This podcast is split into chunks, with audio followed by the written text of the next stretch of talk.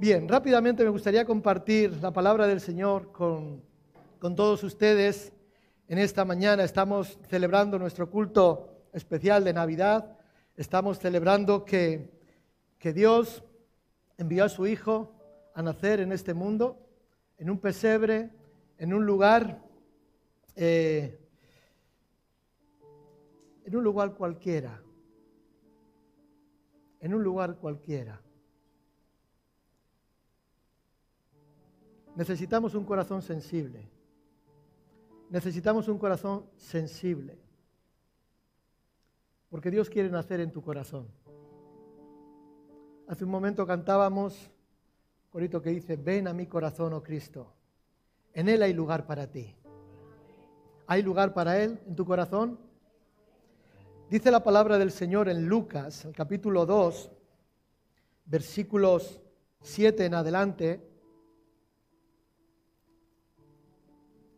Y dio a luz a su hijo primogénito y lo envolvió en pañales y lo acostó en un pesebre porque no había lugar para ellos en el mesón. Había pastores en la misma región que velaban y guardaban las vigilias de la noche sobre su rebaño. Y aquí se les presentó un ángel del Señor y la gloria y la gloria del Señor los rodeó de resplandor y tuvieron gran temor. Pero el ángel les dijo, no temáis, porque aquí que os doy nuevas de gran gozo, que será para todo el pueblo, que os ha nacido hoy en la ciudad de David un Salvador, que es Cristo el Señor.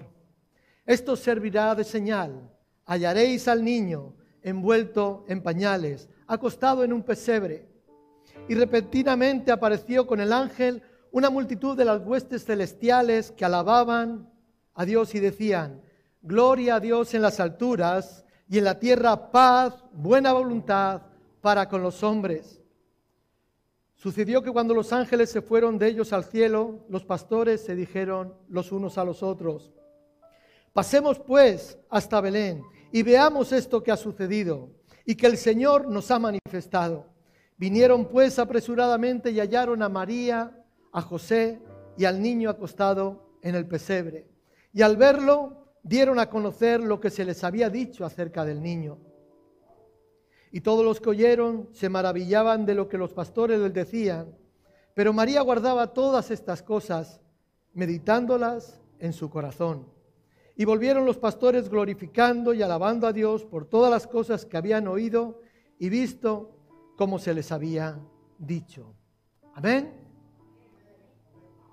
¿Cuántos conocen esta historia?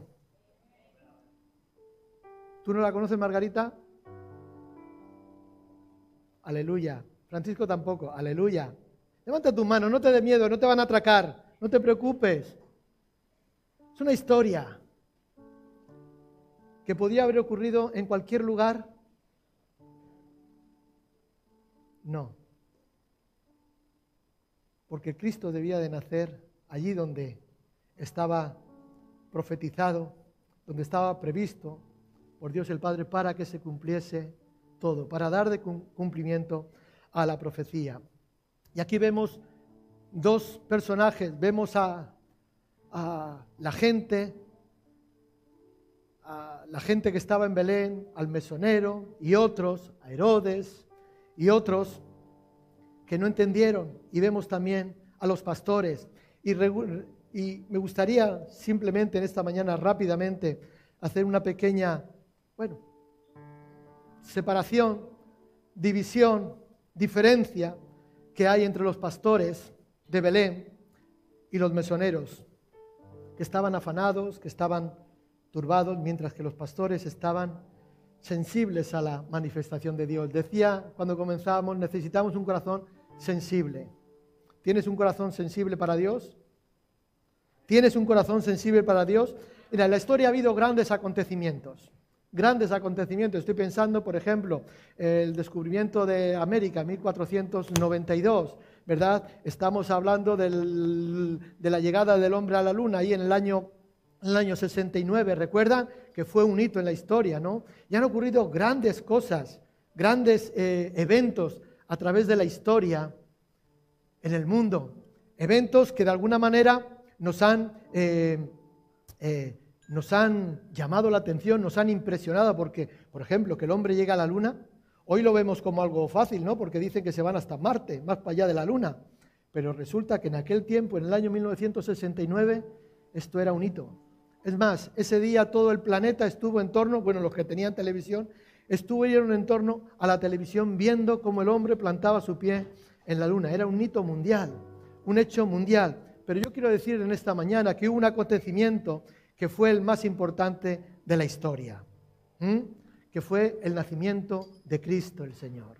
El nacimiento de nuestro Señor, que no solamente traería salvación a Israel, sino que traería salvación al mundo entero, cumpliéndose la palabra, la profecía en Génesis 12, ¿verdad? Que Dios le da a Abraham y le dice, en ti serán benditas todas las naciones de la tierra.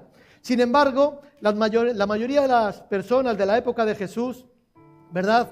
Eh, no se dieron cuenta, no se dieron cuenta de lo que estaba aconteciendo. A pesar de que podríamos decir que, eh, que había, eh, que estaba escrito en la palabra de Dios, y que algunos, bueno, hay que decir que algunos sí se dieron cuenta, ahí está Herodes, ahí están algunos consejeros, se enteraron de todo esto. Ustedes conocen la historia de aquellos eh, nobles reyes que llegaron y hablaron con Herodes y que le, le, dijeron que había nacido un niño, etcétera, etcétera, ¿verdad? Y había unas palabras, unas profecías, y Herodes tenía conocimiento y sus, y sus consejeros también se enteraron, aunque la mayoría de las personas no supieron ver, no supieron entender. ¿Por qué? A pesar de que Herodes también conocía, a pesar de que sus consejeros conocían, estaban cegados. Estaban cegados de sus vanidades y de sus conveniencias terrenales.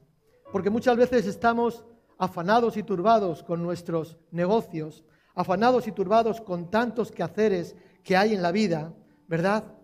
Y no somos capaces de percibir lo que está aconteciendo a nuestro alrededor. En aquel tiempo era el hecho más impresionante, el, el hecho más sublime de toda la historia de la humanidad pero no supieron ver. Ahí están los mesoneros. Hemos leído que no había lugar para ellos en el mesón, por lo tanto tuvieron que estar allí en el, la cuadra, en el pesebre, en cualquier lugar. María y José habían, habían viajado hasta Nazaret, ¿verdad? o sea, de Nazaret de Galilea a Belén de Judea, perdón, para empadronarse. Había un edicto de Roma, de parte de Roma, que todos tenían que empadronarse. O sea, era un registro oficial que tenía que hacer toda la población. Ya saben, en aquel tiempo el que, el que tenía el dominio sobre la población era el imperio romano. Y Roma ¿eh? levantaron un decreto que todo se tenían que empadronar, cada uno en su ciudad. No podría ser. Así que viajaron de, Nazaret de, de Galilea a Belén de Judea. ¿verdad? Hicieron un recorrido de aproximadamente 160 kilómetros que les llevó como unos seis días de camino. Cuando llegan a Belén, María se pone de parto. María se pone eh, de parto, ¿verdad? Pero debido a la cantidad de personas que habían regresado, que habían venido a Belén a censarse, ¿verdad? Todos los lugares, los hoteles, los albergues, estaban ocupados. No había sitio para ellos. ¿Verdad? La actividad, el censo, no había lugar en, para hospedarlos a ellos. Y aunque María y José, porque esto hay que decirlo, ¿eh? Eh, yo lo entiendo como que tenían o llevaban en sí mismos una unción especial, una unción especial, llevaban en su vientre al Mesías Salvador, ¿verdad? Debido al afán, debido al afán de la gente, la gente de Belén que estaba en aquel momento, no podían percibirlo, no podían verlo, no podían distinguir, ¿verdad? No se daban cuenta de que podían ser testigos del mayor acontecimiento, el más importante de toda la humanidad. El hecho, el acontecimiento más importante de toda la, humanidad, puesto que estaban en sus cosas, en sus quehaceres, en buscar un alojamiento, en preparar, etcétera, etcétera, ¿verdad? Estaban afanados, estaban a lo suyo y no se daban cuenta, vuelvo a repetir, a pesar de que María y José llevaban, en este caso María, en su vientre al Salvador, una unción especial del cielo. ¿Recuerdan la, palabra, la parábola del sembrador que nuestro Señor compartía para enseñar acerca de la semilla cuando es sembrada? dice que una semilla cayó entre espinos. ¿Recuerdan? Cayó entre los espinos. Este decía cuando le explicaba, este es el que oye la palabra, pero el afán de este siglo, las riquezas y el engaño de las riquezas ahogan la palabra y se hace infructuosa.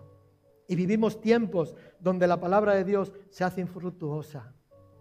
Ayer estuvimos un ratito ahí en el parque acompañando a los hermanos del evangelismo y pudimos hablar y pudimos compartir y hablar con personas y repartir folletos, pero hay un rechazo porque cada uno va a lo suyo, cada uno va a sus quehaceres. En la Navidad había allí barracas, había barracas, ¿no? Los, eh, cochecitos y las, colchonetas y todo esto. Todo el mundo estaba a lo suyo. Nadie. ¿eh?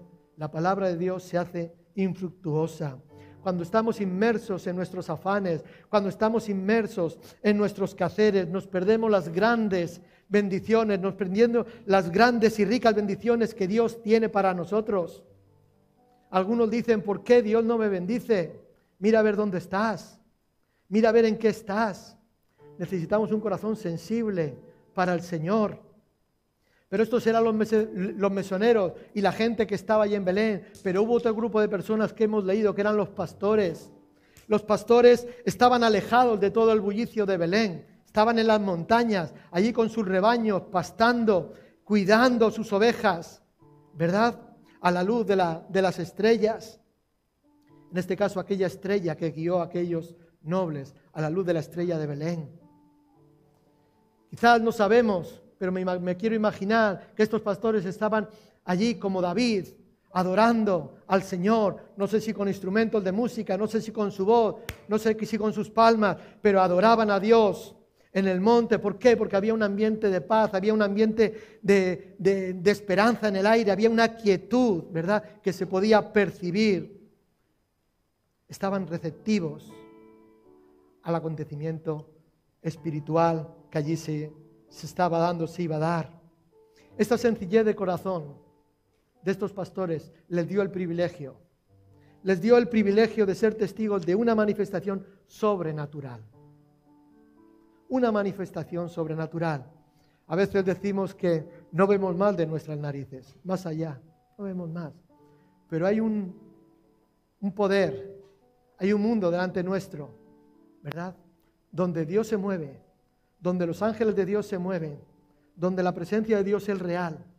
Y nosotros necesitamos, necesitamos una sencillez de corazón para poder ser testigos de lo que Dios hace, como estos pastores que fueron testigos de una manifestación sobrenatural, que no fue otra que el anuncio de los ángeles del nacimiento de Cristo. No temáis, le dijo, porque he aquí os doy nuevas de gran gozo, que será para todo el pueblo que os ha nacido hoy en la ciudad de David un Salvador, que es Cristo el Señor.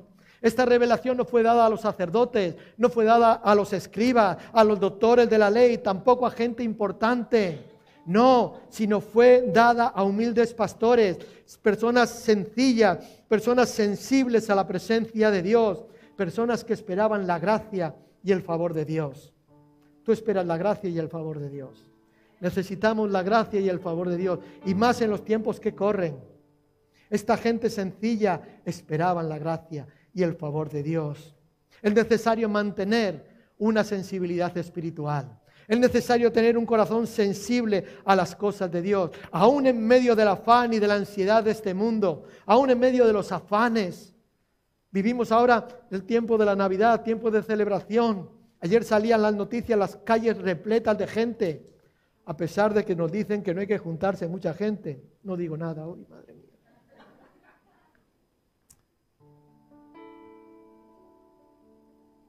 Es necesario que mantengamos esa sensibilidad espiritual en medio del afán y en medio de las preocupaciones. No dejemos de tener tiempo de calidad con Dios. Tiempo de calidad con Dios. Porque esa sensibilidad nos va a ayudar a, percibir, ¿verdad? A ser testigos de cosas sobrenaturales, sobrenaturales, perdón, que acontecen a nuestro alrededor. A veces lo que da nuestra vista y poco más yo hoy me he dejado las gafas en casa y tengo que poner esto a un aumento, porque si no, no veo. Pero sé que esto es parte de mi visión natural, pero hay, hay una visión sobrenatural que yo debo de ser sensible. Yo sé que Dios hoy está aquí en esta mañana. Amén. Gloria al Señor. Esa sensibilidad espiritual nos va a percibir, nos va a eh, permitir percibir y ser testigos de cosas sobrenaturales que acontecen a nuestro alrededor y que Dios el Padre tiene preparadas para nosotros. Yo no me las quiero perder. Yo no me lo quiero perder. Los pastores creyeron el mensaje de los ángeles, les creyeron, o sea, consideraron más importante lo que estaba, o sea, ser testigos del acontecimiento más importante de la historia que, que, bueno, aunque tenían la responsabilidad de cuidar sus ovejas, de cuidar sus rebaños, ¿verdad? Pero lo dejaron solo para ir a ver esto que estaba aconteciendo, a ver esto que estaba aconteciendo, a conocer al Mesías, el Salvador. Estos no se callaron no se callaron. Nosotros a veces nos callamos, pero estos cuando vieron, cuando eh, recibieron el mensaje y vieron lo que estaba aconteciendo, no se callaron, sino que proclamaron gloria al Señor, anunciando a todos lo que habían visto y habían oído, todo aquello que les fue revelado. Quizás algunos les creyeron y les acompañaron a ver al niño, no sabemos, posiblemente pueda ser, ¿verdad? Pero otros quizás prefirieron darle más importancia a ir a comprar los regalos de Navidad, a ir a preparar la cena de Navidad, comprar el marisco, el chuletón o los entremeses. ¿A qué le estamos dando importancia? Luego de darle la gloria a Dios, volvieron a ocuparse de su rebaño, porque era su responsabilidad, pero no regresaron igual. Porque la realidad es cuando tú has tenido una experiencia con el Señor, no regresas igual. Dice el capítulo 2 de Lucas, versículo 20, volvieron los pastores glorificando y alabando a Dios por todas las cosas que habían oído y visto como se les había dicho. Amén. No vas a ser igual. Si en tu corazón hay lugar para Cristo y Cristo viene a hacer morada en ti, no vas a ser igual. Tu vida va a cambiar tu vida cambiará. Hoy en día el mundo, la humanidad está aún más cegada con todos sus afanes, con todos sus problemas. Las cosas espirituales ya no son importantes, pero aún se, se, espera un acontecimiento sobrenatural que tiene que acontecer, valga la redundancia, que es la venida de Cristo, porque Él vino una vez, Él vino una vez como siervo, pero vendrá una segunda vez como rey. Amén. Yo no me lo quiero perder, pero aquel día y la hora nadie la sabe, ni aun los ángeles que están en el cielo, ni el Hijo, sino el Padre. Mirad y velad, porque no sabéis cuándo será el tiempo. La palabra está ahí, las profecías están ahí. Es lo único que tenemos. La convicción del Espíritu Santo trae a nuestras vidas de que esto es así. Si Él lo dijo y se cumplió, lo volvió a decir, se va a volver a cumplir. Amén. Tenemos que ser humildes, tenemos que ser temerosos de Dios, iglesia. No sabemos a veces cómo permanecer velando. Necesitamos el Espíritu Santo de Dios. Necesitamos la ayuda de Dios. Necesitamos el favor de Cristo. Necesitamos la instrucción, la guía de la palabra de Dios para entender todo, para entender el tiempo que vivimos. Porque Cristo puede venir en cualquier momento. En cualquier momento. Así que un corazón sensible para el Señor hay afanes que no sean estorbo, que no sean impedimento. Muchas veces tendremos que dejar nuestros afanes ¿eh? para ser testigos del poder de Dios. ¿Qué ejemplo tomaremos en esta mañana? ¿El de los mesoneros y la gente que estaba? ¿O el de los ángeles? Perdón, el de los pastores. Vivimos los últimos tiempos y el Señor está manifestando su gloria, su poder. Pero te quiero decir algo, iglesia, no lo vamos a percibir.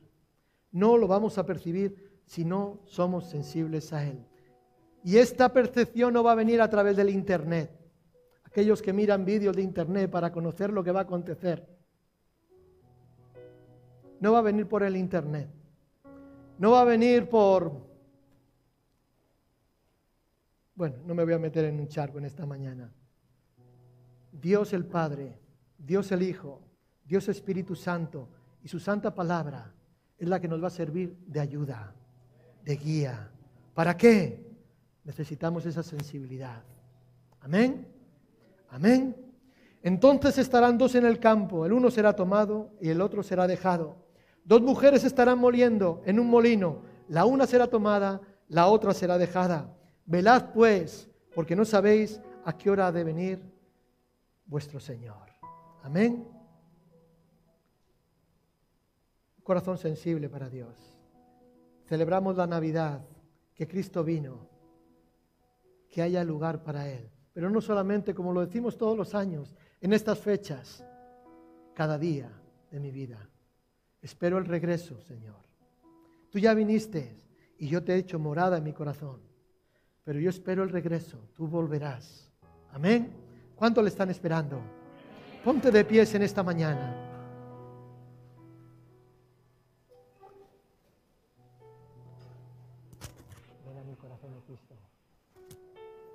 Hace un ratito cantábamos una canción que decía, ven a mi corazón, oh Cristo. Yo te invito ahí donde estás, que puedas cerrar tus ojos en esta mañana y puedas decirle, ven a mi corazón, oh Cristo. En Él hay lugar para ti. Los niños también con los ojos cerrados. Los niños también con los ojos cerrados. Ahí donde estás, díselo.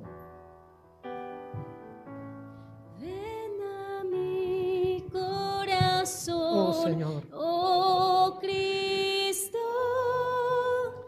pues en Él para ti.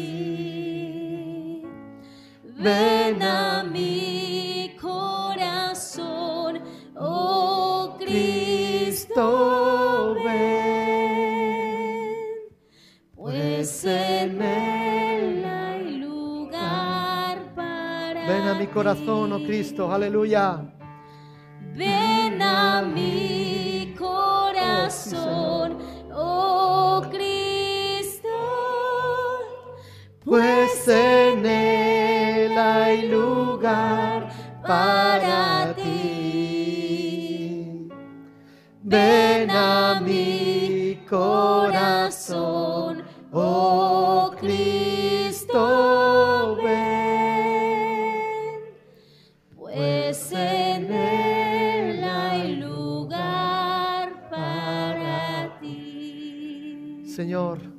esta es nuestra oración en este día, Señor. Hay lugar para ti, Señor.